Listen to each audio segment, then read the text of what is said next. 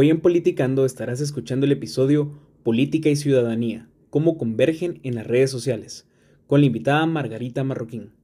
Disfrútalo. Recuerda seguirnos en redes sociales y compartir este podcast con tus amigos. Hola, hola, hola. Qué bueno tenerlos aquí otra vez en Politicando. Mi nombre es Juan Fernando Cibrián y les doy la bienvenida a este nuevo episodio, el episodio 4 de Politicando a, punto de cumplir un mes en este gran programa con compañeros que en realidad admiro mucho, con invitados que en realidad estimo y admiro bastante. Hoy me está acompañando mi compañera Marceli Valdés. Marceli, ¿cómo estás? Hola Sibri, un gusto de acompañarte el día de hoy, al igual que cada jueves, y pues nada, agradecerle a todas las personas que nos están viendo, nos están escuchando ya en nuestro cuarto programa, que hemos tocado uno de temas y que esperamos continuar el hilo para que sigamos aprendiendo, conversando y aprendiendo de ambas vías. Excelente, Marceli. También me, me, acompaña mi compañero Sergio Techaj, que está hoy tras de cámaras, ¿verdad? Hoy yo creo que nos va a acompañar en un rato, pero eh, está ahí apoyándonos, apoyándonos desde atrás, ¿verdad? Porque el programa no es solo lo que sale, sino es la producción que tenemos por detrás. Tenemos también eh, a mi compañera, la licenciada Alejandra Castillo, Ale Castillo. Ale, ¿Cómo estás hoy? Hola, buenas noches. ¿Qué tal están? Em, sí, ya preparada para la entrevista de hoy, que ya tuvimos un pequeño adelanto y sabemos que va a estar muy ameno. Sí, la verdad es que, em, bueno, yo no voy a hablar de, de la invitada todavía porque quiero que Ale la presente en su momento, pero en el tiempo que tuvimos antes de empezar esta, esta transmisión, la verdad es que hay una plática bastante bonita, bastante amena y no quedan dudas de que hoy vamos a aprender bastante de nuestra invitada. Así que hoy este programa se va a dividir en dos partes. La primera parte va a ser un pequeño, pequeño resumen de la coyuntura que está sucediendo en el país, de las noticias que consideramos más importantes. Y luego vamos de lleno con la entrevista, que como les digo, no voy a, aunque ya tienen el nombre ahí en Facebook, pero no quiero mencionarlo porque quiero que Ale le dé la bienvenida que se merece. Entonces, comenzamos hoy con las noticias nacionales y eh, es para, para mí un honor poder contarles lo que está sucediendo y a la vez eh, es un poquito de reflexionar. Nosotros como jóvenes tenemos que reflexionar acerca de lo que está pasando en el país y tenemos que mm, eh, no, no dejarnos llevar, ¿verdad?, por lo que dicen siempre en redes sociales, sino investigar un poquito más allá. Y esto es, esto es lo que está pasando. Marceli me va a ayudar a contarles, pero yo les cuento. El día de ayer, la Corte Suprema de Justicia, y quiero mencionar que esta Corte Suprema de Justicia, los magistrados fueron electos por una alianza del Partido Patriota, así como lo están escuchando, del Partido Patriota y del Partido Líder. Para aquellos que se acuerdan de las elecciones del Patriota y del Líder y de lo que pasó en el año 2015, pues sabrán eh, eh, qué señalamientos tuvieron estos partidos, ¿verdad? Y estos partidos fueron los que, los que eligieron a esta Corte Suprema de Justicia.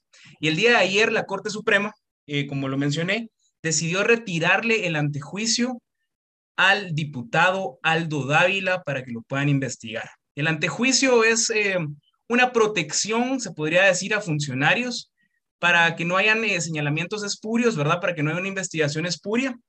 Y por eso primero es conocido el antejuicio en el caso del diputado por el Pleno de la Corte Suprema de Justicia y luego ya se da la investigación. Bueno, la Corte Suprema de Justicia da, la, da vía libre a que se investigue al diputado Aldo Dávila. ¿Y por qué? Porque en una manifestación del año 2020, el año pasado, eh, sabemos de que el diputado Aldo Dávila es un diputado de oposición. Sabemos de que el diputado Aldo Dávila es un diputado que resaltó mucho en la protesta ciudadana, es un diputado que, que apoyó bastante las protestas del 2015, las protestas que se dieron en el 2017, y es alguien de que ha estado muy, muy unido con los colectivos urbanos y con sociedad civil, no solo fiscalizando al gobierno, sino exigiéndole al gobierno de que cumpla con sus deberes, ¿verdad? Entonces, el diputado Aldo Dávila en esta, en esta eh, manifestación había un, eh, un fuerte número de, policías, ¿verdad? Que ya sabemos de que cuando hay alguna sesión importante, la alianza oficialista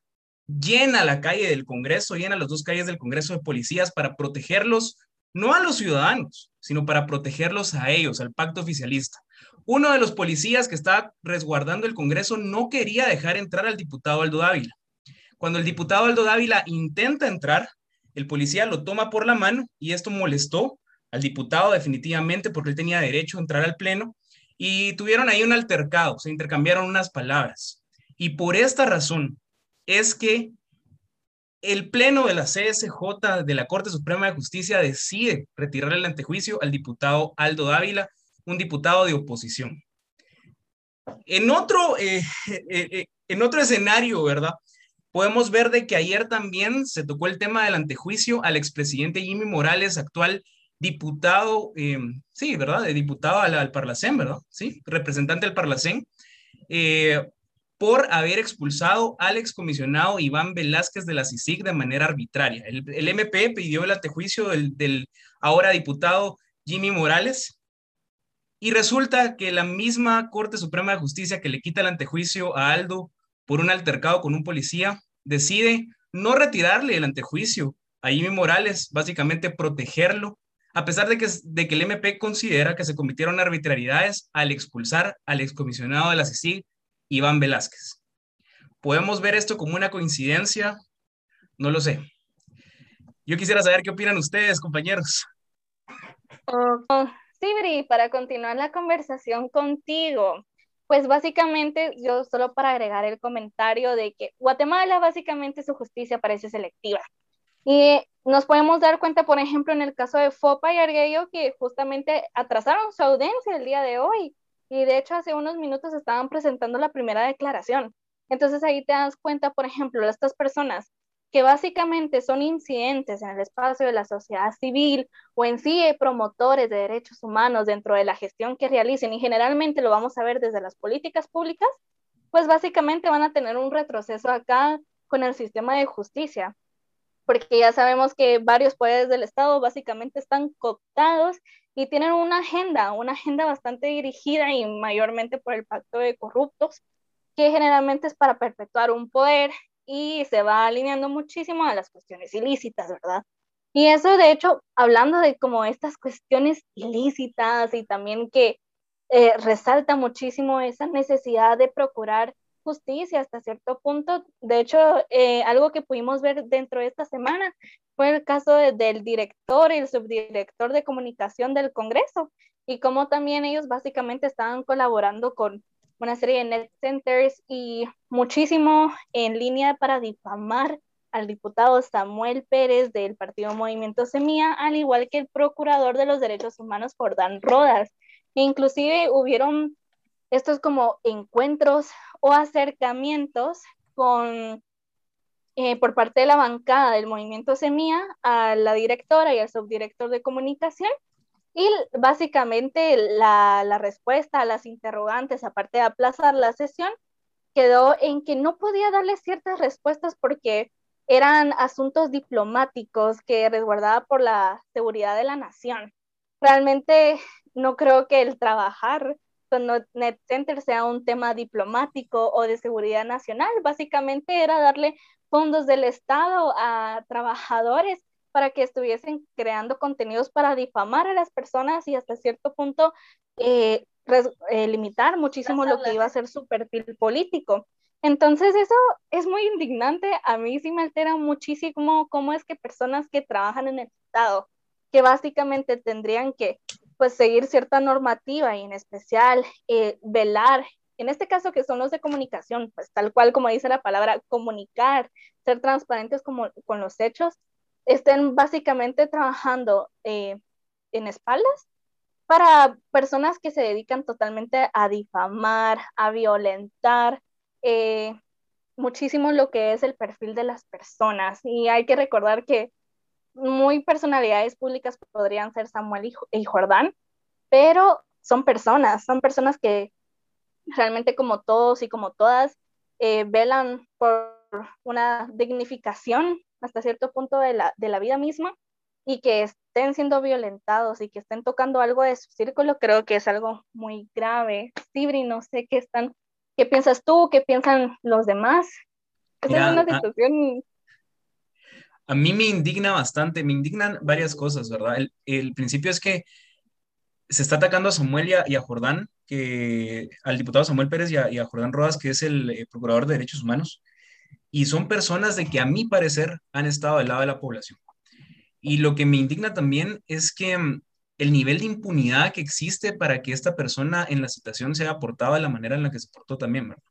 Porque vemos que ni siquiera respondía a las preguntas, intentaba llevar ella la, la, citación que le estaban haciendo. Y la pregunta es, ¿quiénes la están protegiendo? ¿verdad? ¿Quiénes están protegiendo a estos directores que están trabajando eh, y difamando a, a, a esas personalidades como Samuel y como el Procurador de Derechos Humanos.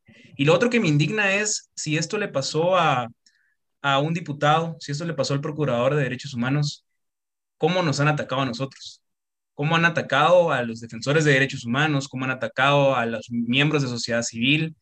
Eh, y por medio de instrumentos del Estado. Es realmente triste y decepcionante.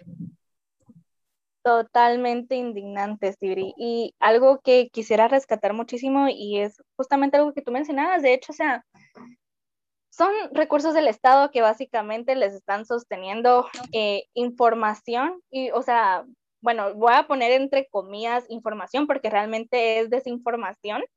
Y básicamente lo comparten con estos net centers que no sabemos quiénes son. Y de hecho un poquito era la, la plática backstage con con nuestra invitada de que quiénes están detrás, eh, digamos, de estos perfiles neteros, o sea, quiénes están promoviendo esa desinformación y, o sea, bajo la agenda de quién también está para promover eso, ¿verdad? Que es algo importante de rescatar. Al final no sabemos quién está vulnerando y hasta cierto punto es intimidante. Eh, como bien tú decías, eh, no solo a ellos le han pasado a muchísimas personas o simple, simples ciudadanos y ciudadanas que se digamos, se pronuncian en contra de, una injusticia o de algún proceso antidemocrático, ¿verdad? Que solo el simple pronunciamiento en cualquier espacio, pues, eh, simplemente eh, ya eres como ese objetivo de ataque. Entonces, ¿a qué nos estamos enfrentando? ¿Qué es esto de las redes? ¿A qué nos estamos sometiendo? Y hasta cierto punto, ¿quién está dando la cara detrás de esa máscara? ¿Verdad? Que eso es como algo no sé, que explota muchísimo en la mente dentro de uno. Sí, justo eso, Marceli. Yo creo que con esto le podemos dar la introducción a, lo que viene ahora, ¿verdad? A esta entrevista eh, tan esperada. Así que, Ale, ahora sí te puedo saludar, ahora sí te van a escuchar, disculpa. Ale, eh, te doy la palabra. Para mí que Sibria nos está haciendo aquí un, Quería silenciar uno. Em, no, qué, qué alegre estar aquí el día de hoy. La verdad es que tenemos una entrevista muy interesante, em, más que entrevista, un espacio muy interesante. Em, se las presento, ¿verdad? Ella es Margarita Marroquí y viene desde El Salvador. Hoy nos pusimos un poco más internacionales. más regionales. Ah, ella es lexicógrafa, es comunicadora digital y docente universitaria con más de 15 años de experiencia. Em, se ha especializado en comunicación institucional y en nuevas narrativas de la comunicación digital. Aparte que tiene pues investigaciones de la, acerca de la ciudadanía digital y pues eh, ha aportado también a temas como gobierno abierto, ¿verdad? Que es, es uno de los conceptos que si bien son innovadores, ¿verdad? A la vez te causa mucha curiosidad porque creo que es un concepto que todavía no, no es tan entendible para todos cuando uno habla de gobierno abierto, ¿verdad? ¿Qué, qué es eso, verdad? Entonces, bienvenida Margarita, qué alegre tenerte aquí. Muchas gracias, chicos. Alejandra, de verdad, gracias por la invitación y al resto del equipo por, por aceptar eh, tenerme a bordo esta noche. Excelente, Margarita, que nos estés acompañando en este espacio. Y pues bueno, dale también ya nos da la, la, introducción aquí de que más que lanzar preguntas y no tan filosóficas, eh, vamos a estar conversando en este espacio y bueno, vamos a aprender de hecho un poquito de este tema de las redes sociales, de la seguridad digital y ese panorama de a qué nos estamos enfrentando, inclusive lo podemos hacer desde una perspectiva mucho más regional, porque algo que también comentábamos un poquito ahí en backstage es de que básicamente la seguridad digital parece privilegio, o sea, el conocer de cómo cuidarnos en las redes sociales y tener toda esa seguridad como ciudadanía, como organización de sociedad civil, como activista y demás, parece privilegio conocer cómo cuidarte. Entonces yo inclusive quisiera arrancar esta conversación, Margarita, por ejemplo, eh, ¿cómo has percibido tú la violencia digital en tu país y si te es posible poderlo comparar, eh, digamos, de la manera regional o la manera, centro, o de, perdón, desde la perspectiva centroamericana? Bien, em, es una primera pregunta bastante fuerte creo que a la gente que se perdió el backstage, eh, oh no, les puede sonar un poco extraño. Y Alejandra habían dicho que antes de que empezáramos eh, al aire, lo que habíamos estado conversando era qué tan segura es Internet. Y obviamente para algunas personas esa pregunta puede parecer absurda, porque bien algunos pueden decir Internet es un espacio seguro, me piden contraseñas, existe la verificación de dos pasos, hay perfiles que están eh, con un chequecito azul o verde que dice que son cuentas verificadas, pero hay muchos espacios que no son seguros y es aquí en el ciberespacio. Entonces, esa idea de que la violencia digital, por un lado, tiene que ver con inseguridad o con la facilidad con que nos pueden hackear, averiguar nuestros números de teléfono y de pronto una persona extraña nos escribe al WhatsApp. Esas cosas random que pueden pasarle a cualquiera de nosotros, eh, se más con la violencia verbal, es decir, la violencia articulada en palabras, en insultos, y que en el espacio digital a verse incluso en emojis o en hashtags en donde se empiezan a hacer campañas para desprestigiar a una persona. Entonces, creo que en ese sentido me atrevería a decir que casi cualquier centroamericano eh, podría entender esa, esa sensación y muchísimas otras personas de América Latina van a entender perfecto esa sensación de cómo estar en Twitter, cómo estar en Facebook, cómo estar en Instagram puede ser también una pequeña amenaza a nuestra salud mental, ¿verdad? Porque estamos siendo expuestos a una gran cantidad de violencia en muchos niveles. Violencia gráfica, de imágenes de asesinatos, imágenes de incendios, imágenes de migrantes que están naufragando antes de llegar a un puerto seguro. Eh, y luego, como les decía, hashtags que están articulando a todo un net center en contra de una persona, por ejemplo. Es decir, hay infinidad de maneras en que podemos pensar en esto de la violencia digital. Entonces, es una gran pregunta. Eh, no sé si ya respondí más o menos cómo, cómo, cómo va el asunto de, de la violencia digital. Muy bien, tú lo hiciste bien.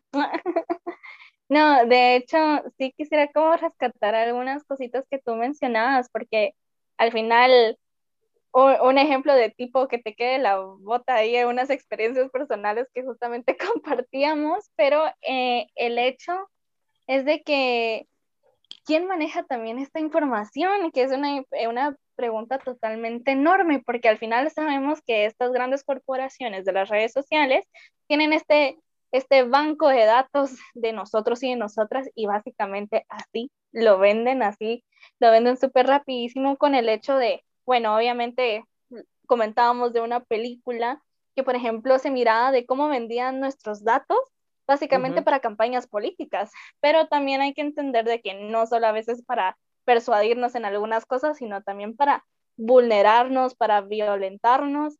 Y esto muchas veces se va a enfocar a personas que tienen una dinámica más política o más enfocada en el activismo.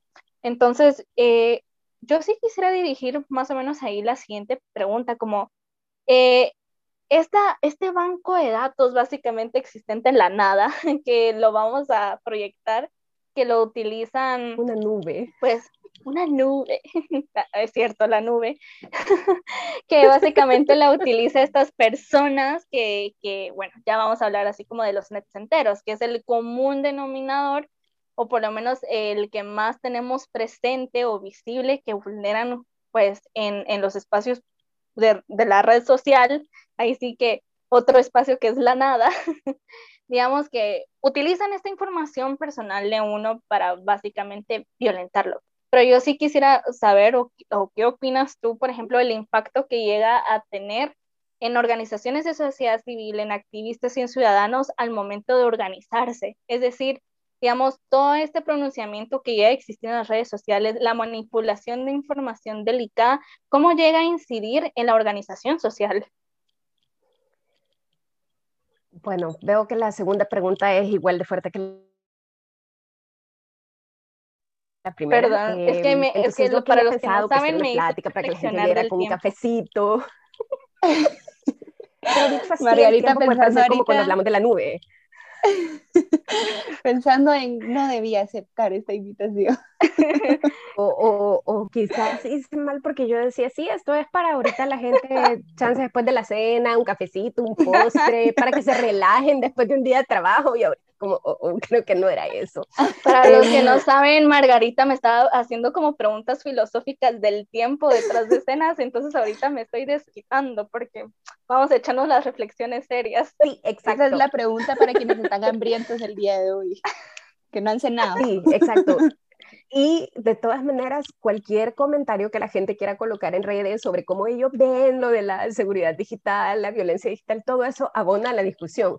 Eso es también para sentirme un poco más acompañada y acuerpada en las preguntas. Entonces, a ver, em, eh, de, cuando te oí hablar, me acordaba mucho de... Eh, y era una especialización de dos años. Y entonces justo mi tesis fue sobre el movimiento anticorrupción en Guatemala. Eh, y entonces justo le contaba a Marceli, voy a presumir ajeno, porque pues, pero el diputado Samuel Puere fue de mis entrevistados porque él estaba en Landivarianos. Entonces yo tuve el chance porque realmente fue maravilloso. Pude entrevistar a gente súper buena. Carlos eh, Mendoza, que estuvo también en el Ministerio de Hacienda, que era parte de Somos. Entonces también pude estar cerca de Gabriela Carreras, es decir, de, de la gente de la Tucada del Pueblo. Entonces, esto lo digo porque para mí era una gran fortuna estar cerca de ellos. Es decir, hay gente a la que yo empiezo a seguir en Twitter. Así me sentía yo cuando estaba a la par de ellos. Entonces, eh, todos ellos para mí eran como el, reflejo de la esperanza. Es decir, para mí como salvadoreña era como cómo Guate está logrando ponerse de acuerdo en un discurso frente a... Entonces, eh, de las cosas cuando, cuando empezamos a trabajar este tema de manera académica, eh, de las cosas que más me impactaron, Paula Ricaurte, que es una investigadora espectacular, ella es ecuatoriana, pero pues ha estado muchos años en el TEC de Monterrey en México. Ella trabaja muchísimo con movimientos ciudadanos, con el capitalismo de datos, con el feminismo y la innovación ciudadana. Eh, de hecho, yo con ella estoy aprendiendo ahora todo este tema de la decolonialización, porque estamos en, en esto del colonialismo y la decolonialización colonialización que tendríamos que esperar de, Internet y de los espacios digitales. Entonces, de ella, por ejemplo, día, juro que me voy a encarrilar en la pregunta, eh, de cómo desde la academia o desde los espacios de investigación tenemos que cuidar a los activistas. Porque en la medida en la que uno eh, o una está haciendo una investigación y comparte los nombres de los perfiles de Twitter que convocaron a tal hashtags o los nombres de los perfiles de Twitter que hicieron esta otra convocatoria, más armas a eh, ciertos espacios, a ciertas instituciones que identifiquen a los perfiles, ¿no? Y que esto no es nada nuevo, es decir, esto en México también llevaba muchos años trabajándose con el Yo Soy 132, que es un movimiento estudiantil cuya base o cuyo nombre es un.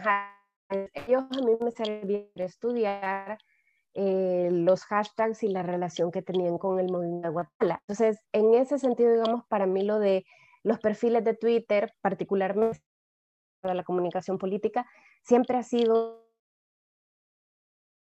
el espacio digital es en principio ágora, como griego. Es un espacio tendría que ser público en donde todos podríamos discutir los temas importantes, pero ¿cómo lo hacemos de manera segura? ¿Cómo hacemos para que en efecto cuando alguien sube una selfie de que está enfrente del Palacio Nacional o enfrente del Congreso y está diciendo, por ejemplo, yo no tengo presidente, ¿sí? Si le suena ese hashtag, yo no fui yo pasando viva. Eh, que si alguien sube una foto, hashtag, esa persona en principio no tendría que estar en peligro. Personas que han sido parte de algún movimiento que cada vez tenemos que tener más claro que es un riesgo.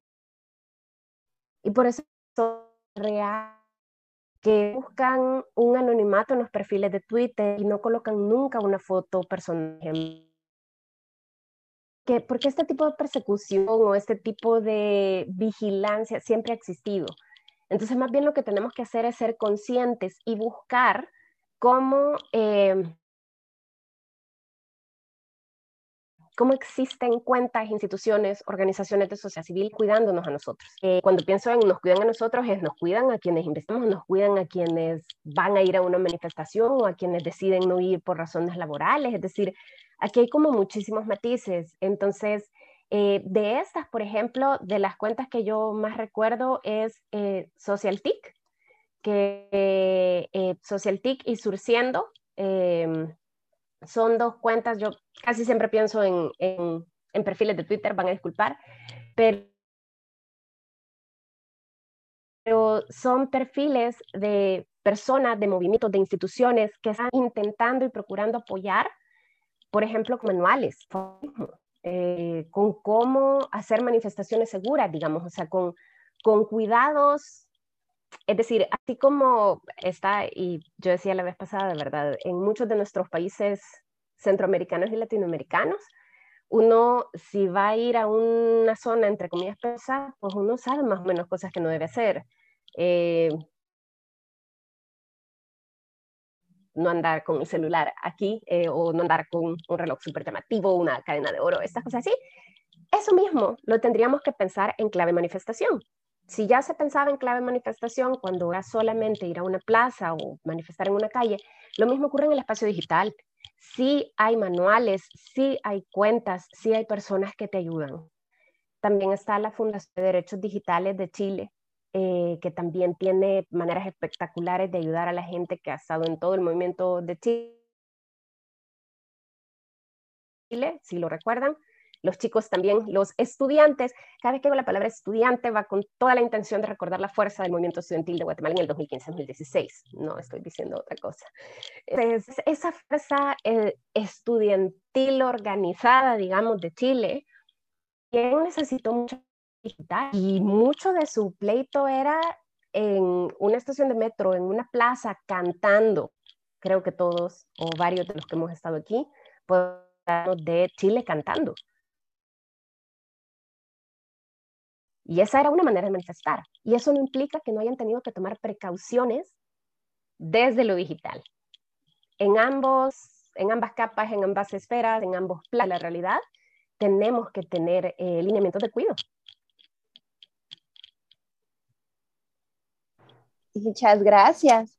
Eh, justamente, y, y, aquí nos hacían una pregunta, yo creo que ya se empezaba a hablar de ello, pero ¿cómo se puede educar ya que pues este programa tratamos de enfocarlo a los jóvenes, ¿verdad? De jóvenes para jóvenes.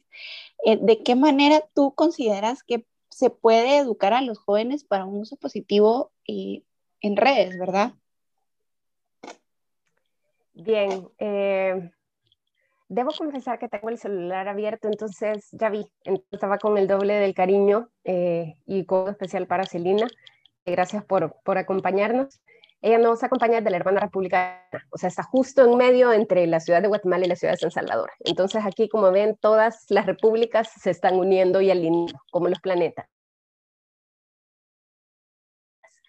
Em, la pregunta de Menga, además, eh, es biblioteca, con permiso, eh, y ella trabaja temas de alfabetización mediática, y, y esa es una de las respuestas, obviamente, es decir, Hablar de alfabetización mediática yo creo que es casi como decir, pues hablamos de seguridad digital, es un concepto, pero creo que lo que ella dice es bien interesante porque, porque el educar a los jóvenes además tiene como un... Cosas es lo que se educa en los centros educativos y otras lo que se educa en familia. Y esto tiene mucho de...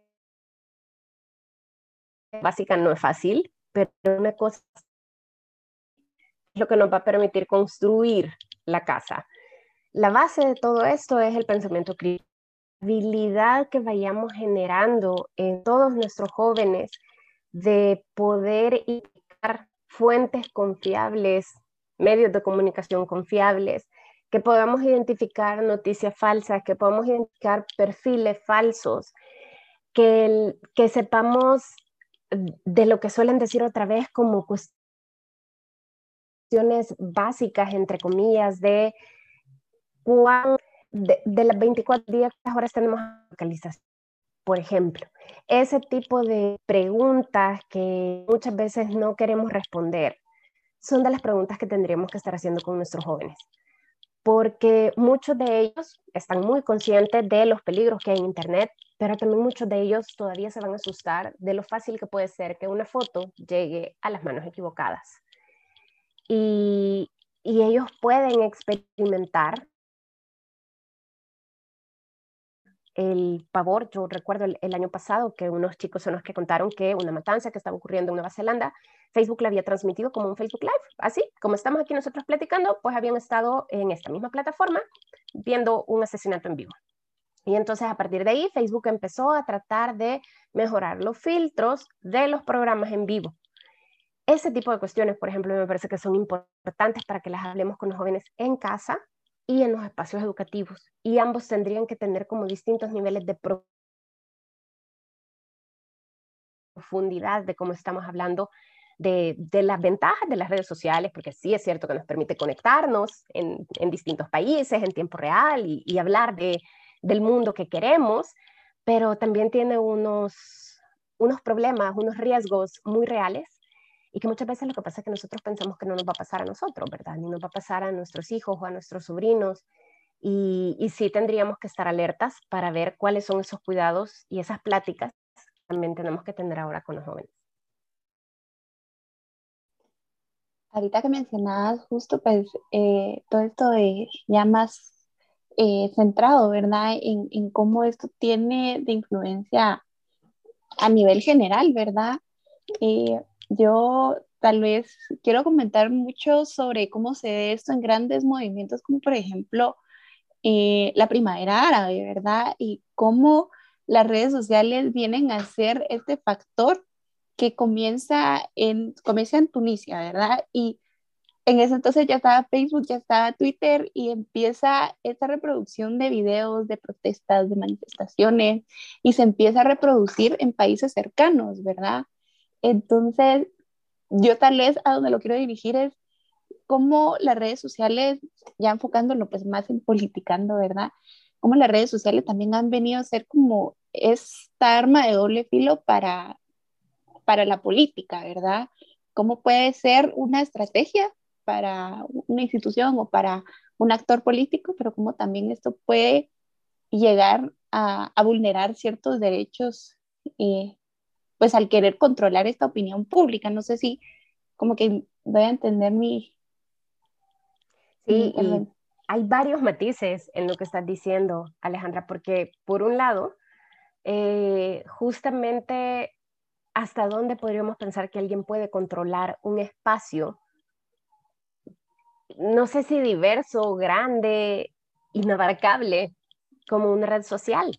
Digamos, es decir, uno podría pensar, ay, pero cuánto dinero tendría yo que tener para poder controlar la opinión pública. Y entonces aquí es donde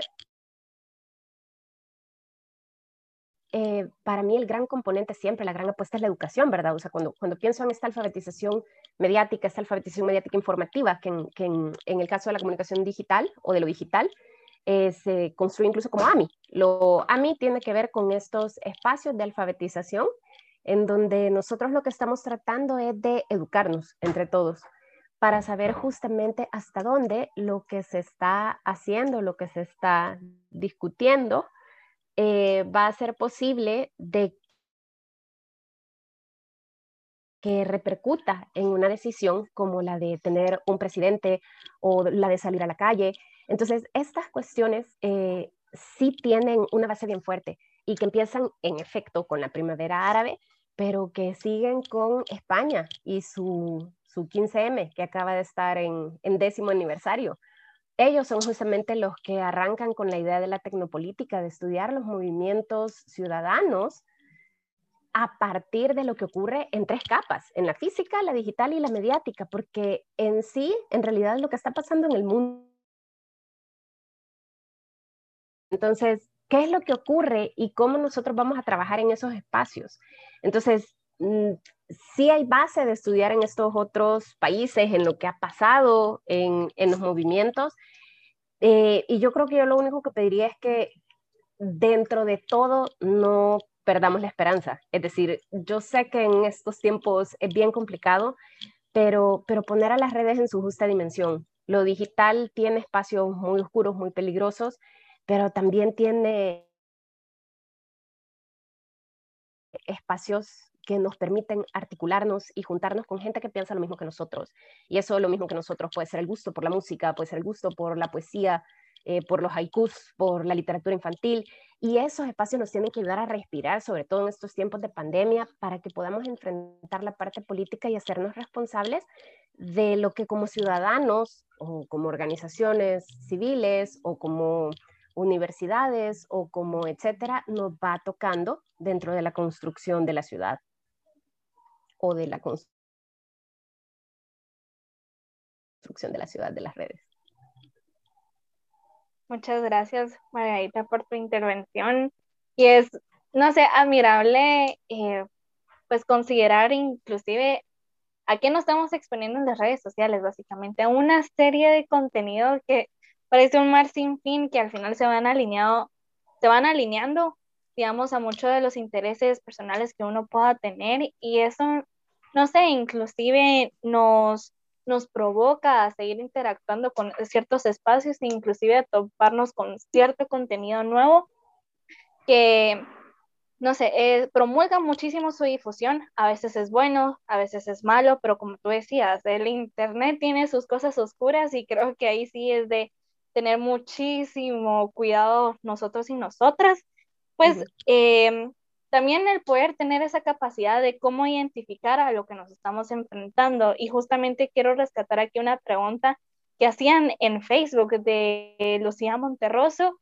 Ella, por ejemplo, nos decía que nosotros y nosotras, como jóvenes que navegamos a diario en redes sociales, ¿qué debemos saber o cómo debemos de investigar cada noticia para no desinformar o compartir noticias amarillistas sin saber que lo estamos haciendo? Que creo que eso es muy común, quien quita y un día pensamos que estamos compartiendo información de un medio de comunicación y que era un net center que ahorita ya me tienen traumada, pero eh, no sé qué nos puedes decir al respecto, Margarita. Creo que lo de Net Center además eh, es bien curioso porque en cada, bueno, no es que en cada país se le diga distinto, pero en El Salvador muchas veces se le habla más bien del call center, el call center que está detrás de un partido político o de una figura pública. Eh, pero es el mismo concepto. México sobre esto y obviamente en Guatemala siempre voy a hablar de Luis Hazardo y sus espectaculares estudios sobre NetCenter. Eh, entonces, nada más pongo otra vez, ven, siempre pienso en clave de Twitter, van a disculpar. Este, pero con la pregunta de Lucía, eh, otra vez son preguntas de verdad muy buenas y a mí me parece que de las, de las cosas que yo procuro recordar más porque además no siempre vamos a tener tiempo de leer todos los artículos que vayan pasando, pero muchas veces el primer cuidado tiene que ver con después de ver el titular, vean como la fuente, como el nombre del periódico, del medio o del periodista que está compartiendo o, de dónde es la noticia, porque eso normalmente nos da una primera pauta de qué tan confiable puede ser. Eh, en un segundo punto, dependiendo del tipo de noticia que sea, es bueno entrar para ver la fecha de publicación. Les puede parecer algo pequeño, pero no saben cuántas veces han matado a gente como Juan Gabriel y etcétera, porque hay gente que de pronto es famosa, pero uno no se da cuenta que se murieron. Y entonces, como al año y medio, alguien en Facebook otra vez vuelve a postear que se murió. Y yo así como de, yo creo que este señor ya se había muerto. Y en efecto, es porque alguien vio pasar el titular, no abrió para ver que era el aniversario de la muerte o algo, y entonces uno vuelve a compartir como que algo acaba de pasar, y no es así. Entonces, ese tip de la fecha quizás no aplique tanto para, para cuestiones de, de y corrupción, pero lo dejo por ahí por si sirve. Y como otro punto para mí importante a considerar es tómense unos segundos antes de compartir.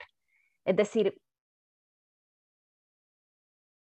piensen siempre cuál es el beneficio, qué es lo que yo quiero aportar en la discusión sobre esto si yo lo estoy compartiendo porque me parece que esta es información relevante, yo tendría que asegurarme que es cierta, la imagen, el titular o la nota. Y en esto, para mí, otra base de apoyo suelen ser los espacios de verificación que están activados en varios países. Eh, la TAM Chequea era una iniciativa que contaba eh, al inicio de la pandemia, hace un año tenía como 14, entre, entre 15 y 20 medios de Iberoamérica que estaban constantemente chequeando datos para ver qué tan ciertos son. Y hay países que tienen, Colombia Check, por ejemplo, que tienen ya todas unas plataformas, verificados GT en Guatemala, con el Hazardo, por supuesto, confirmado GT, verificado GT, confirmado GT. Dios mío, qué vergüenza. Es confirmado, confirmado GT. Verificado México. Entonces, sinónimos, sinónimos. Exacto. No fijándose no se nota, decía un tío mío. Bien, entonces, eh, todas estas plataformas de verificación pueden ser un filtro para que nosotros vayamos como que activando ese sexto sentido para ver en efecto cuáles van a ser las fuentes que para nosotros son más confiables. Pero en principio lo que siempre se suele decir es, si no está seguro, no lo reenvíen. Estos audios que estuvieron, por ejemplo, circulando muchísimo en El Salvador, que eran de, yo estoy ahorita en el hospital y no sabes lo saturado que está, no dejan atender, no sé qué, y lo mandaba una tía pero claro, la tía lo había recibido de alguien más y seguramente ese alguien más lo había recibido de, quién sabe cuánta gente más. Entonces, si no podemos rastrear la fuente original,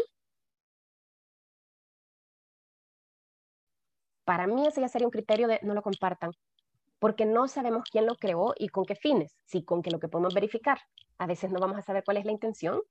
Es decir, entonces, les digo, son como pequeñas sugerencias que ojalá, ojalá de verdad les sirvan un poco no solo a Lucía, sino a todos nosotros, porque estos siempre son buenos recordatorios. Pero yo pensaba incluso un poco en, lo que decía Yoda, o sea, de entrenar a la mente, o sea, para, para enfrentar la pandemia y todas las fake news que han habido en pandemia y en tiempos de elecciones, de verdad para mí es el entrenamiento de la mente, la calma. Así como hablaban de distanciamiento social para dejar que no se transmita el coronavirus, para mí hay que hacer distancia de las noticias no sé si llamar la distancia social de las noticias o distancia digital, pero si yo dejo de compartir la cadena, si yo dejo de compartir la nota, igual y lo que estoy haciendo es algo bueno porque estoy evitando que alguien caiga, incluso aunque la noticia sea cierta, que alguien caiga en ansiedad, por ejemplo. Sí, y es justo lo que comentábamos como previa al, al programa por mensaje, ¿verdad? De cómo a veces es bueno realmente tener como este detox, ¿verdad? De, de redes sociales, de noticias, ¿verdad? Y tal vez para uno suene como muy frío, ay, ¿por qué te alejaste de, de lo que está sucediendo en el país, ¿verdad? Pero a veces eso en vez de ayudarnos a nosotros, inclusive para generar soluciones, creo que nos abruma más como estar tan pendiente, ¿verdad? Exacto. Y yo sí creo que es bien curioso porque además, pues justo yo le, le había dicho también a Alejandra que que yo he estado en desintoxicación digital y que, que en ese sentido me llamaba mucho la atención porque empiezo a planteármelo muy en serio cuando yo veo que la alcaldía política de carrera. Ella surge del movimiento ciudadano que se da en Barcelona hace 10 años, con la gente tomándose las plazas y tal, y ella llega desde la ciudadanía y de todas maneras hace un par de meses estaba diciendo, yo voy a salirme de Twitter, porque ahorita todo está muy tóxico, muy complicado y yo voy a seguir haciendo política, pero voy a seguir haciendo, escuchando a la gente de una manera un poco más personal, con todo y la distancia física que todavía tenemos que tener. Y a mí eso me pareció muy fuerte, porque entonces es la comprobación de que esos niveles de violencia no están solo en el Twitter de Guatemala o solo en el también tiene que ver con los efectos de la pandemia. Justo. Em, ya hemos estado hablando un poquito de ello, pero solo para que las personas que nos están viendo y próximamente oyendo en, nuestro episodio de Spotify, eh, que nos pudieras como decir a qué se refiere esta ciudadanía digital, ¿verdad? O es ciudadanía, ya que pues tú eres aquí la experta, ¿verdad? Y para que cuando ya oigamos el término podamos nosotros entender, ¿verdad? A, qué nos estamos refiriendo. Pues em, puede ser de pronto un poco pretencioso intentar abarcarlo en poco, igual que lo de la alfabetización mediática puede dar para mucha discusión, pero la ciudadanía digital em, tiene que ver como con, con, eso que ocurre en donde nos adueñamos del espacio digital. Em, para mí, la, de las mejores metáforas es la idea de, dice un, poeta mexicano, un poeta y escritor mexicano, que uno ya es de un lugar cuando uno recoge la basura de las calles entonces, eh, para mí ese se, había vuelto un termómetro en mis años de, estudiante extranjera, cuando, cuando yo de pronto decía, en efecto, tengo que cuidar esta ciudad eh, y cuido no tirar la basura o cuido que esté bonita ella, que esté ordenada la ciudad por donde yo voy caminando, es porque me estoy adueñando de ella. Entonces, yo pienso en eso cuando pienso en la ciudadanía digital. Si la ciudadanía física, digamos, suele estar arraigada a un espacio geográfico, es decir, normalmente uno piensa que uno es ciudadano de Guatemala, que uno es ciudadano de Honduras, que uno es ciudadano de Argentina, está anclado a un territorio. Pero ¿qué ocurre con lo digital? En principio ahí no existe un territorio geográfico, pero entonces yo lo que intento pensar siempre es, pensemos por plataforma. Si yo tuviera que pensar que Facebook es mi país, mi Facebook, el de Margarita, estaría limpio. Es decir, que no solamente es a qué personas tengo, porque de pronto puedo tener gente muy querida. El asunto es qué información veo pasar yo en mi timeline, en mi página de inicio. ¿Qué, qué comentarios me hacen y qué comentarios hago yo a la gente? ¿Qué información estoy compartiendo? Entonces creo que además estoy pensando en que eso tiene que ver con lo que decía Lucía, y que incluso lo podemos anclar con la pregunta de Celina también de cómo hablarlo con, con los jóvenes, ¿verdad? Entonces, de, decirles, a ver, si esa fuera tu casa, vos sentís que es una casa que está limpia, es una casa en donde vos quisieras vivir, la gente te hace comentarios agradables en donde vos te sentís cómodo o te están haciendo comentarios en donde te sentís atacado. Es gente que te respalda o es gente con la que te sentís insegura. Y entonces, otra vez, insegura no solamente de que te agarren la contraseña y puedan hacer una publicación en tu nombre, es insegura de que te estén haciendo preguntas que vos no querés, que te están mandando fotos que vos no pediste. Entonces, tiene mucho que ver con lo colectivo, con esa inteligencia colectiva puesta o conectada a través de las redes, pero que lo que intenta es mejorar o incidir en el espacio. Entonces, claro que la ciudadanía digital tiene un componente como político bien claro en donde se ancla con eh, los gobiernos de los territorios geográficos de lo, de lo físico, pero también tiene este otro componente de cuido de lo que se está compartiendo. Entonces, para mí en ese sentido es siempre pensar juntas la alfabetización mediática de no solamente es que yo tenga acceso a Facebook, es que yo sepa cómo cuidarme en Facebook. Esa alfabetización que me enseña a usar las plataformas tendría que estar amarrada con la ciudadanía digital, que es como yo le voy a sacar un buen provecho para poder incidir y poder obtener algo positivo y poder incidir de manera positiva en quienes están cerca. Por ahí.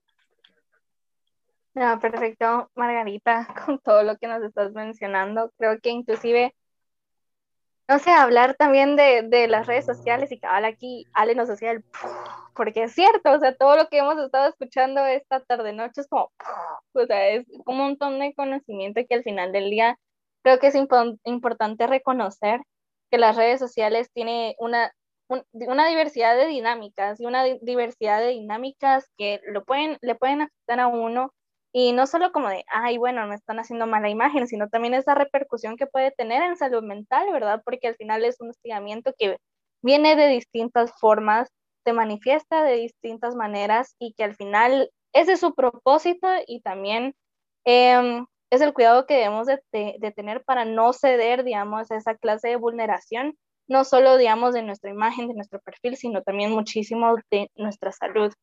Entonces yo creo que, bueno, para concluir este espacio, eh, tal vez tres recomendaciones puntuales que nos darías, Margarita. Oh, este, este es examen, este es un examen. no, pero tres recomendaciones muy puntuales que nos dirías a nosotros y nosotras que, estamos viendo. Oh, rayos que hice. no, pero tres recomendaciones que nos dirías muy puntuales a nosotros y a nosotras para nuestro cuidado en las redes sociales. eh, y nuestro cuidado básicamente de nuestra información. Puntual. Ok, primero creo que sobre todo para mí es eh, no elijamos estar en todas las redes. Posiblemente esto es algo que es algo que yo estoy experimentando ahorita, porque el estar en demasiadas redes nos está quitando mucha energía y mucha atención.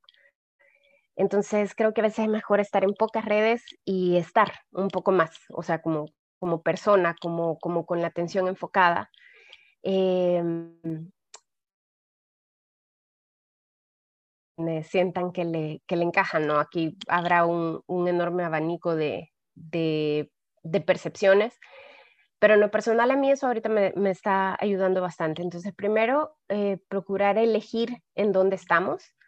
Eh, segundo, y este sí va muy enfocado a seguridad, seguridad, y eso me lo dijo, eh, tuve la dicha de, de estarle dando clases de español a un marín de Estados Unidos y era un tipo que veía siempre para todas partes, o sea, íbamos caminando hacia afuera de la, de la escuela en donde dábamos la, la, clase y él siempre estaba así como pendiente de todo, ¿no?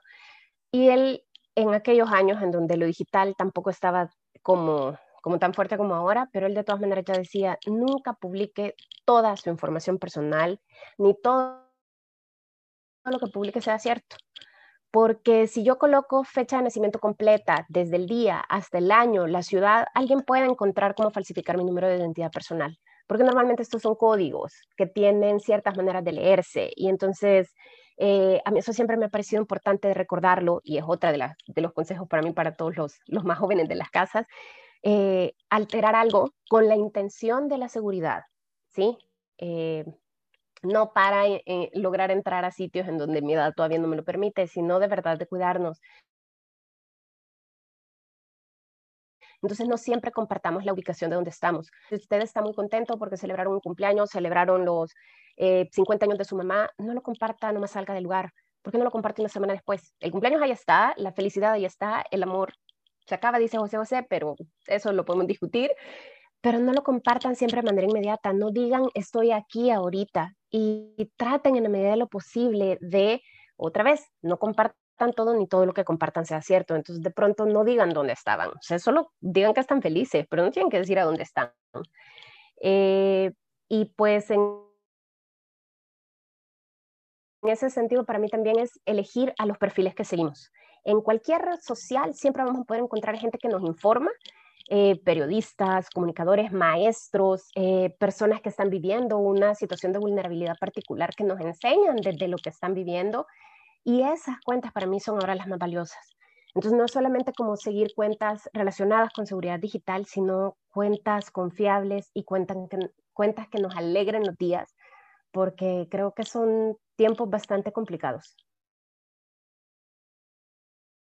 Y ante lo complicado, pues siempre hay que encontrar maneras de darnos un respiro y pues de ser posible de politiquear un rato, politicando, no, politiquear. Por ahí. Bueno, no se diga, no se diga más. Yo desde ahora cierro todas mis redes sociales. Si quieren algo ahí, me vienen a visitar. Ella le enviaron una paloma. No, no, Ale, y en serio, debe ser un punto medio porque no puedes dar tu dirección, reina. No, no, no. Exactamente. una paloma dos cuadras, una paloma dos cuadras. Exactamente. Gracias. Y no tenemos correo tampoco.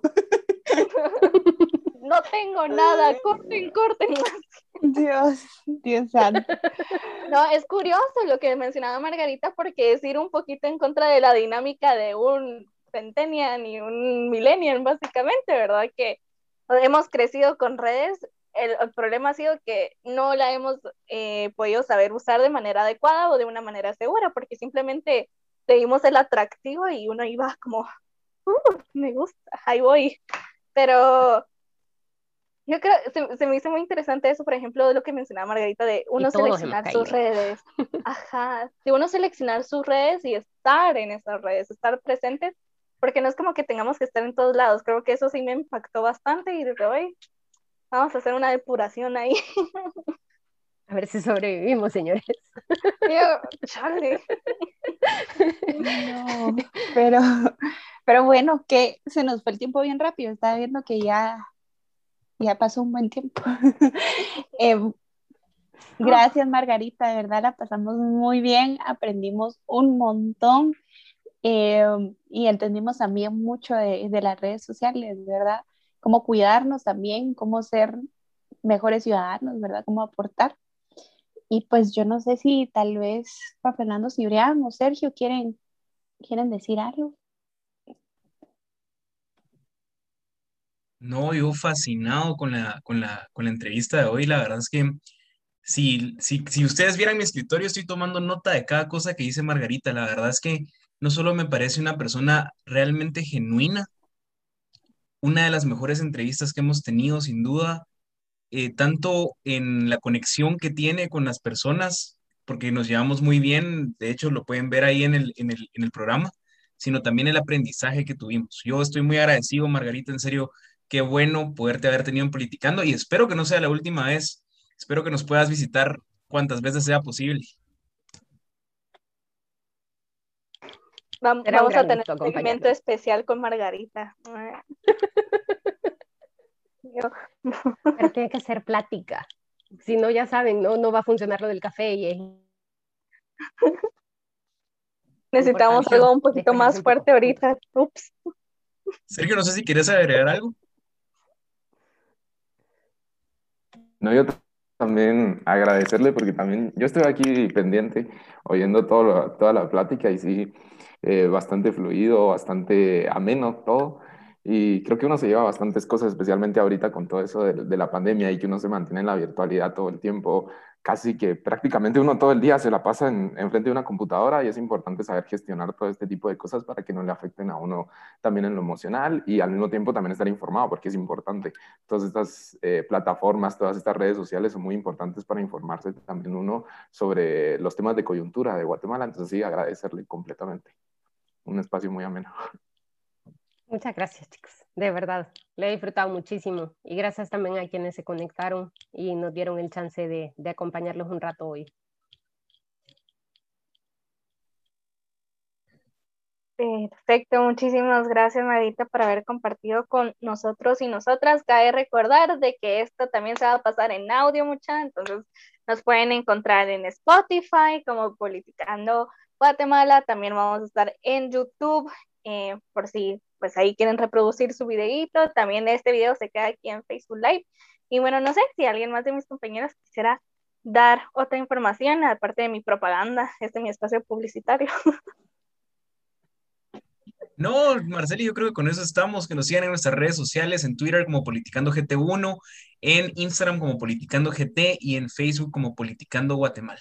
Creo que con eso estamos, esperamos verlos la otra semana, la verdad.